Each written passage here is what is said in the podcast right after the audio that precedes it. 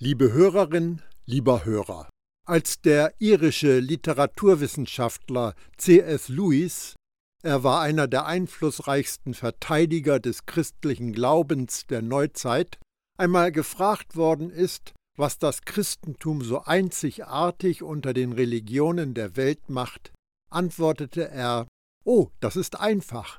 Es ist die Gnade. Die Gnade macht den neuen Bund neu und das Evangelium zu einer guten Nachricht. Aber was ist Gnade?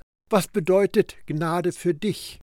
Ich habe viele Bücher gelesen, die Gnade zum Thema haben und festgestellt, dass nur sehr wenige Gnade definieren. Sie sagen dir, was Gnade nicht ist. Gnade ist kein Werk, Gnade ist kein Gesetz, Gnade ist keine Religion aber sie sagen dir nicht, was Gnade ist. Ich finde es seltsam, dass wir, die wir von Gottes Gnade erfasst wurden, keine guten Definitionen von Gnade haben. Es ist, als wäre man Deutscher und kann nicht erklären, was es bedeutet, Deutscher zu sein. Es ist üblich, Gnade als Gottes Güte oder seine unverdiente Barmherzigkeit oder unverdiente Gunst definiert zu hören. Dies sind schöne Definitionen, aber sie greifen zu kurz. Max Lucado sagte, Gnade ist Gottes beste Idee. Da ich schon seit einiger Zeit über Gnade rede, meine Homepage Gnade pur genannt habe, sich meine Impulse für gelebtes Gottvertrauen um die Gnade drehen, denke ich, es könnte angebracht sein, einmal meine Vorstellungen von Gnade zusammenzutragen. Ich behaupte nicht, Gottes erstaunliche Gnade voll begriffen zu haben, weit davon entfernt. Alles, was ich tun möchte, ist ein Nachdenken anzuregen. Ich hoffe, du wirst dich mit deinen eigenen Gedanken über Gottes Gnade einbringen. Das biblische Substantiv für Gnade, Charis, meint Gunst oder Freundlichkeit und ist mit einem Wort Kairo verwandt, das bedeutet sich freuen, fröhlich und wohlhabend zu sein. Was bedeutet Gnade für mich? Gnade umfasst Gottes guten Willen, seine liebende Güte und die Gunst, die uns freiwillig gegeben werden, damit wir an seinem göttlichen Leben teilhaben können. Gnade ist Gottes göttliche Hilfe, die mich auf übernatürliche Weise befähigt, der zu sein, zu dem er mich gemacht hat. Gottes Gnade lässt uns fröhlich und jubelnd zurück. Sie lässt uns besser zurück, als sie uns vorgefunden hat. Gnade ist, wie Gottes bedingungslose Liebe von unserer Seite aus aussieht. Gnade ist Gottes Liebe, die sich herunterbeugt, um mich in ihre Arme nimmt. Gnade ist Gottes liebende Güte mir gegenüber. Gnade ist Gott, der mich mit sich selbst segnet, aus keinem anderen Grund, als dass er Freude daran hat, das zu tun. Gnade ist die zuversichtliche Gewissheit, dass ich mit Gott an meiner Seite nicht verlieren kann. Gnade ist seine Stärke für heute und helle Hoffnung für morgen.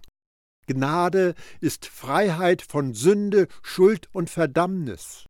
Gnade ist Freiheit von der Notwendigkeit, sich selbst zu beweisen. Gnade ist göttliche Erlaubnis, zu sein, wie Gott mich geschaffen hat. Gnade ist das Heilmittel des Himmels für die Leiden der Welt. Gnade ist Gottes Kraft, die Sünder in Heilige, Hasser in Liebende und Weisen in Kinder verwandelt. Gnade nimmt mich in Gottes Familie auf. Gnade bedeutet zu erkennen, dass ich ein innig geliebtes Kind bin, der Augapfel meines Vaters und ein Miterbe von Jesus. Gnade ist Gott, der mich mit seiner Gegenwart ehrt. Gnade ist Gott mit mir. Gnade ist das Abenteuer des Lebens, das mit Jesus geteilt wird. Gnade ist Gunst, Freiheit, Vergebung und eine Million anderer Segnungen. Gnade ist Gottes göttliche Annahme, sein Heil und seine Heiligung. Gnade ist Kraft, Heilung und Wohlstand. Gnade ist Gott, der mich aus keinem anderen Grund segnet, als dass er mich liebt. Gnade ist die göttliche Kraft, in Fülle, in Einheit mit dem zu leben, der mich liebt und mich beim Namen ruft. Gnade ist kein Lehrpunkt und auch kein Bündel von Regeln, die ich einhalten muss, und Gnade ist nicht Gottes Schmiermittel, um die Zahnräder der Selbstbemühungen zu ölen. Gnade ist eine Person, die ihr Leben durch mich lebt. Und der Gnade zu leben ist wie verheiratet zu sein, nur noch mehr. Mit einem Wort, Gnade ist Jesus. Gnade ist nicht eine der Segnungen Gottes, sondern alle zusammengepackt in dem einen, der voller Gnade ist. Gnade ist die Gabe aller Gaben vom Geber aller Geber. Das war die Botschaft, die der Apostel Paulus in Jesus Auftrag als Evangelium der Gnade von Ort zu Ort getragen hatte. Davon ließen sich auch Menschen in der römischen Provinz Galatien ansprechen, und sie fanden sich zu Gemeinden zusammen, zu Gottes Ekklesia. Allerdings folgten dem Paulus sogenannte Judaisten, die die Christen davon zu überzeugen suchten, dass sie, um bei Gott annehmbar zu sein, zusätzlich die Forderungen der jüdischen Religion beachten müssten. Viele Glaubende fielen auf diese Lüge herein, übernahmen die Gesetze des alten Bundes und wandten sich von Gottes Gnade ab. Paulus war entsetzt über die Kehrtwendung seiner Kinder im Glauben und schrieb ihnen einen Brief. Darin fragt er sie, Gott, der euch das Geschenk seines Geistes macht und große Wundertaten unter euch bewirkt, tut er das auf der Grundlage der Gesetzeserfüllung oder weil ihr der Botschaft des Glaubens vertraut habt? Galater 3, Vers 5. Offensichtlich beschenkte Gott seine Ekklesia immer noch mit seinem Geist und mit großen Wundertaten, obwohl sie den Judaisten auf den Leim gegangen waren. Paulus sagt ganz klar, trotz dass falsche Lehrer eingedrungen waren und das Wirkung zeigte, geschahen Wundertaten.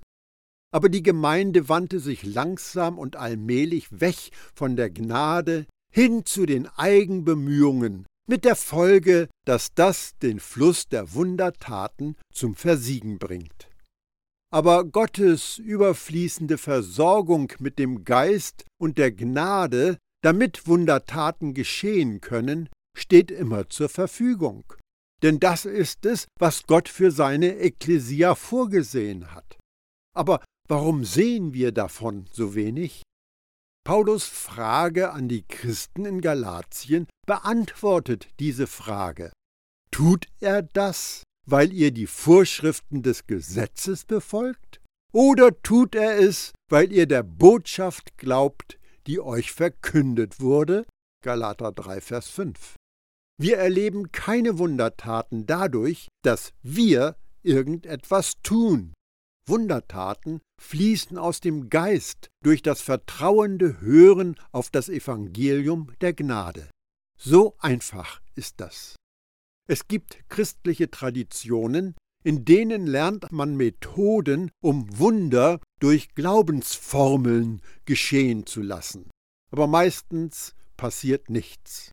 Warum nicht? Weil man die Eigenleistung in den Glauben packt. Glaube wird zu einem frommen Werk. Ja, natürlich werden auch Jesus und sein Blut erwähnt, aber nur im Paket der Glaubensformeln. Der Glaube wird zu einem Gesetz.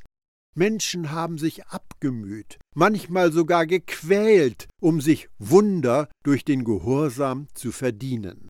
Aber in der Bibel lesen wir, dass Gott Wunder vollbringt, weil wir der Botschaft der Gnade vertrauen, die uns verkündet wird.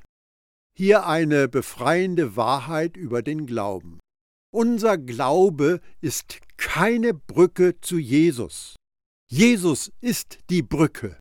Der Glaube ist unser Gehen über diese Brücke.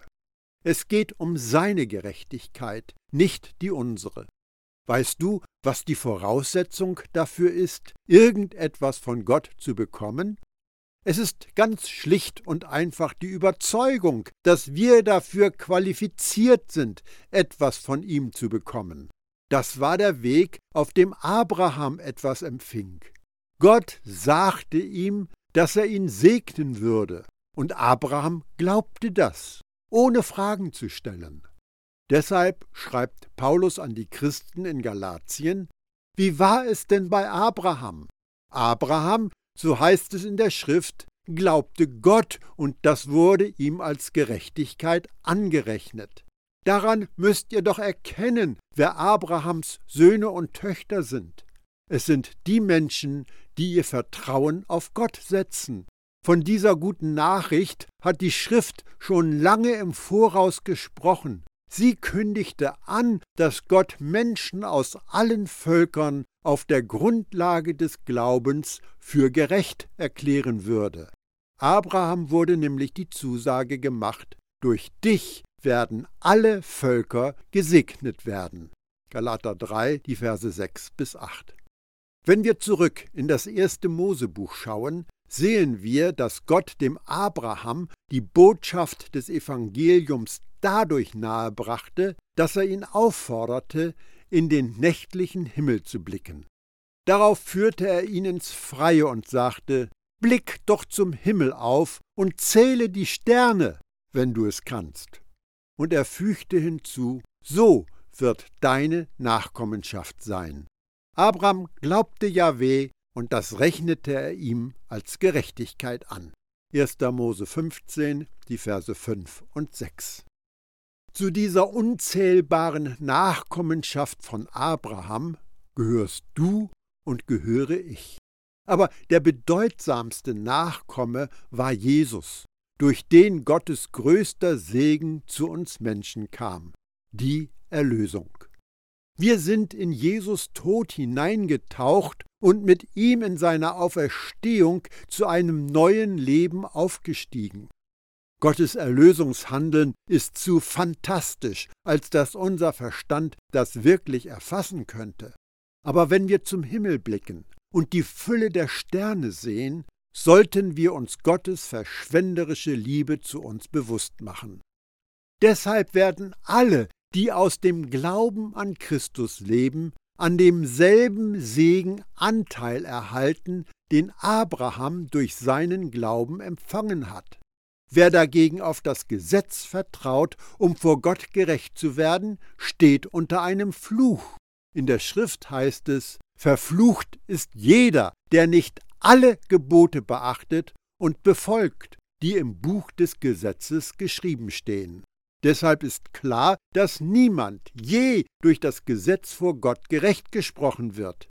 Denn die Schrift sagt, durch den Glauben hat ein Gerechter Leben. Dagegen sagt die Schrift über den Weg des Gesetzes, wenn du durch das Gesetz Leben finden willst, musst du alle Gebote des Gesetzes erfüllen. Galater 3, die Verse 9 bis 12. Paulus stellt ganz klar heraus, Vertrauen und Gebote beachten als Instrumente, um eine Beziehung zu Gott herzustellen, stehen in einem direkten Widerspruch zueinander. Sie schließen sich gegenseitig aus. Wenn wir den Weg des Gesetzes, der Gebote und der Regeln wählen, dann sind wir den Forderungen total ausgeliefert und müssen 100 Prozent liefern. Oder sonst? Aber wir haben ja eine großartige Verheißung.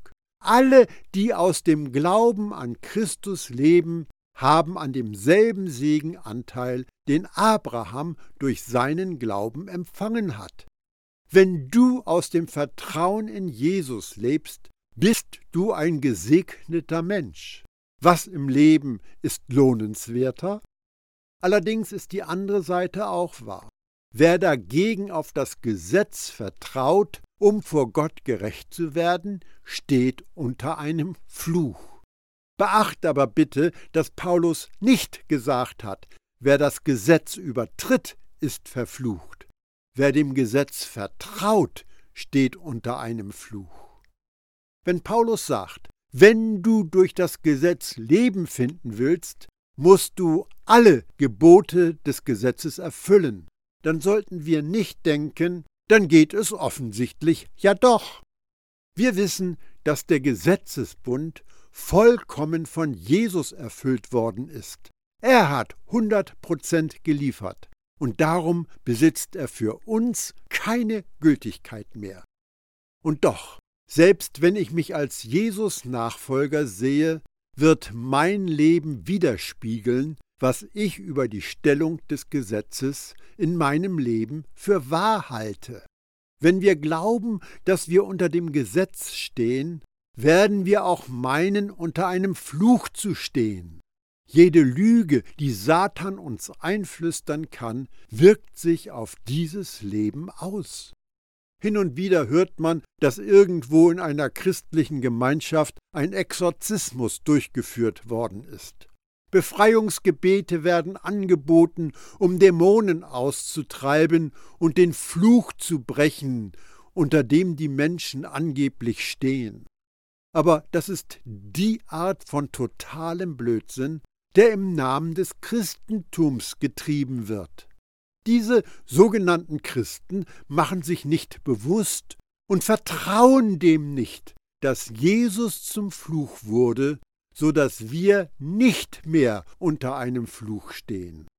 Es ist Aberglaube pur, wenn man einen Text wie den folgenden nimmt, ihn zu einer allgemeingültigen Regel macht und dann meint, dass wir Macht ausüben können, wenn wir nur die richtige Formel sprechen.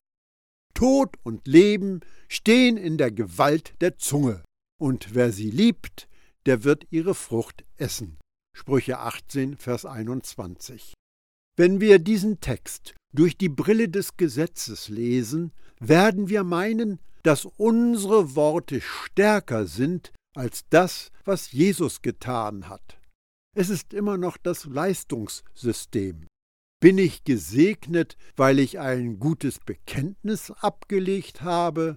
Oder bin ich gesegnet, weil Jesus mich von dem Fluch erlöst hat? Wenn es in meinem Inneren fest verwurzelt ist, dass Jesus mich von dem Fluch befreit hat, kann ich mit Vollmacht und Kraft über meinen Glauben sprechen. Wir vertrauen, darum reden wir.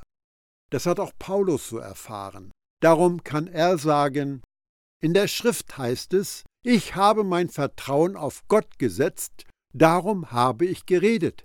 Der Glaube, der aus diesen Worten spricht, erfüllt auch uns. Auch wir vertrauen auf Gott, und deshalb lassen wir uns nicht davon abhalten, zu reden und das Evangelium zu verkünden. 2. Korinther 4, Vers 13. Wenn wir den Weg zum Segen unter dem Leistungssystem gehen wollen, glauben wir an das Karma-Prinzip. Tue Gutes, empfange Gutes, tue Böses, empfange Böses. Es ist erschreckend, dass Menschen, die sich als Christen bezeichnen, sich auf dieses Denkmuster einlassen. Es ist doch tatsächlich die Lehre des Buddhismus und anderer Religionen. Karma heißt übersetzt Wirken Tat. Es ist der Glaube, dass wir es selbst in der Hand haben, ob uns Glück oder Elend widerfährt, und deshalb sind wir Schmiede unseres eigenen Schicksals. Es wird erzählt, dass ein junger buddhistischer Jünger, der auf der Suche nach Wahrheit war, Buddha diese Frage stellte. Meister, was ist der Grund, die Ursache dafür, dass wir in der Menschheit welche finden, die nur kurz leben und welche, die lange leben, die gesund sind und die krank sind, die hässlich sind und die schön sind, die keinen Einfluss haben und die mächtig sind, die arm sind und die reich sind, die in niedrigem Stand geboren wurden und die in hohem Ansehen sind, die unwissend sind und die weise sind?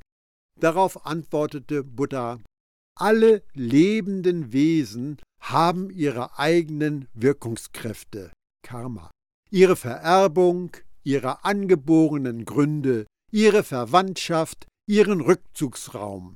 Es ist das Karma, das den Wesen einen niederen oder hohen Stand zuweist.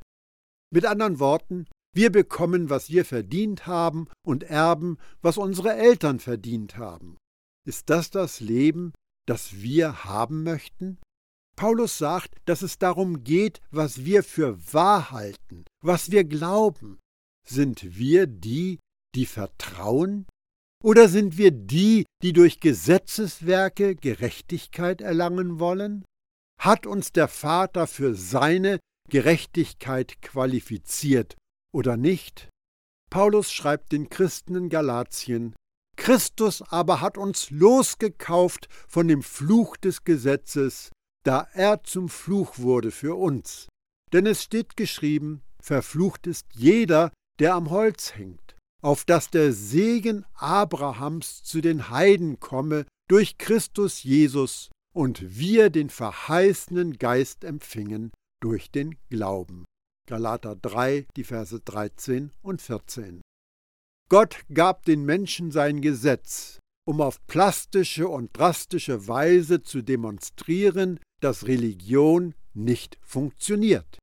Das Gesetz ist nicht von Natur aus sündhaft, aber es lockt uns, uns auf unsere eigene Stärke zu verlassen. Tue dies, tue das nicht. Diese gerechten Forderungen erregen das Fleisch und löschen den Glauben aus. Anstatt auf Jesus zu vertrauen, fangen wir an, Schecks auszustellen, die unser Fleisch nicht einlösen kann. Sag mir, was ich tun soll, Herr, und ich werde es tun. Keine Religion dieser Welt hat einen Retter. Alle erwarten von dir, dass du dich selbst rettest, indem du dich richtig und gut verhältst. Nur der wahre Gott des Himmels sah einen Retter vor, der dich von jedem Fluch erlöst, damit du gesegnet werden kannst, indem du ganz einfach seine Gnade annimmst. Alle Segnungen Gottes, einschließlich Vergebung, Erlösung, Gerechtigkeit und Heiligung, kommen durch Gnade frei zu uns und werden durch Glauben empfangen. Unser Glaube ist nicht die Voraussetzung dafür, dass Gott uns vergibt oder uns heiligt. Aber der Glaube ist der Kanal, durch den Gnade und Rettung zu uns fließen. Unsere Qualifikation für Gottes Segen ist unsere Kindschaft. Wenn wir Jesus als unseren Erretter annehmen, werden wir seine Schwester oder sein Bruder, und damit sind wir Gottes Kinder und Nutznießer von all dem, was Gott seinen Kindern an Segen zugedacht hat. Und Gott ist nicht kleinlich bei seinen Gaben für uns. Die Gotteskindschaft ist ein Thema, das in den Schriften des neuen Bundes fest verwoben ist. Oft begegnet es uns in der Gegenüberstellung von Kind und Diener in unserer Beziehung zu unserem Gott. Es gibt für mich keinen mehr Gewissheit schenkenden Gedanken, als zu wissen, dass unser Papa der Schöpfer und Eigentümer vom gesamten Universum und allem ist, was es darüber hinaus gibt. Der Schreiber des Briefes an die Hebräer geht auf den Gegensatz zwischen Diener und Sohn ein. Er schreibt, Mose war zwar treu in Gottes ganzem Haus als Diener zum Zeugnis für das, was später gesagt werden sollte. Christus aber war treu als Sohn über Gottes Haus. Hebräer 3, die Verse 5 und 6. Mose war ein Diener, und die, die unter dem Gesetz stehen, sind Diener. Jesus ist der Sohn, und die, die in Jesus sind, sind Gottes Kinder. Wenn wir erst einmal die Bedeutung der Kindschaft begreifen und verinnerlichen, werden wir in der Liebe und Autorität unseres Vaters durch das Leben gehen. Wir werden eins werden mit seinem Einsatz, seiner Vision und seinem Herz. Bevor wir echt und wirklich als Familie in Jesus Leib funktionieren können und in diesen horizontalen Beziehungen Ehre, Respekt, Hingabe und Liebe ausleben, müssen wir jedoch die vertikale Liebesbeziehung unserer geistigen Kindschaft mit unserem Vater im Himmel verstanden haben. In dem neuen Bund der Gnade ist das allererste, dass wir als Gottes Kinder wirklich kapiert haben müssen, dass unser Vater nie, nie und nochmal nie jemals sein Bündnis mit uns unterbrechen oder ausschalten wird. Durch Jesus sind wir für immer Kinder in seinem Haus und sind von Gott geliebt.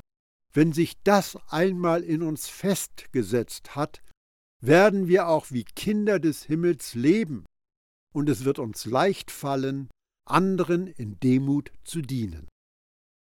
Zu den wichtigsten Dingen in der Welt gehört zu wissen, was Gott von dir denkt und was er von dir hält. Wenn du Jesus dein Ja-Wort gegeben hast, dann wurde dir eine neue Natur gegeben, die heilig und vollkommen ist. Darum bist du in Gottes Augen würdig, untadelig, vollkommen, heil, gerecht, königlich. Du fühlst dich vielleicht nicht wie ein strahlender König. Aber Gott sagt, dass du es bist, und du wirst es einfach im Glauben annehmen müssen. Paulus sagte den Christen in Ephesus, Gott hat alles der Herrschaft von Christus unterstellt und hat Christus als Herrn über die Gemeinde eingesetzt. Die Gemeinde, dazu gehörst auch du, aber ist sein Leib und sie ist erfüllt von Christus, der alles ganz mit seiner Gegenwart erfüllt. Epheser 1, die Verse 22 und 23. Vertraue der Zusage, dass du von Jesus durchdrungen und erfüllt bist. Und dann lass diese Macht dein Leben gestalten.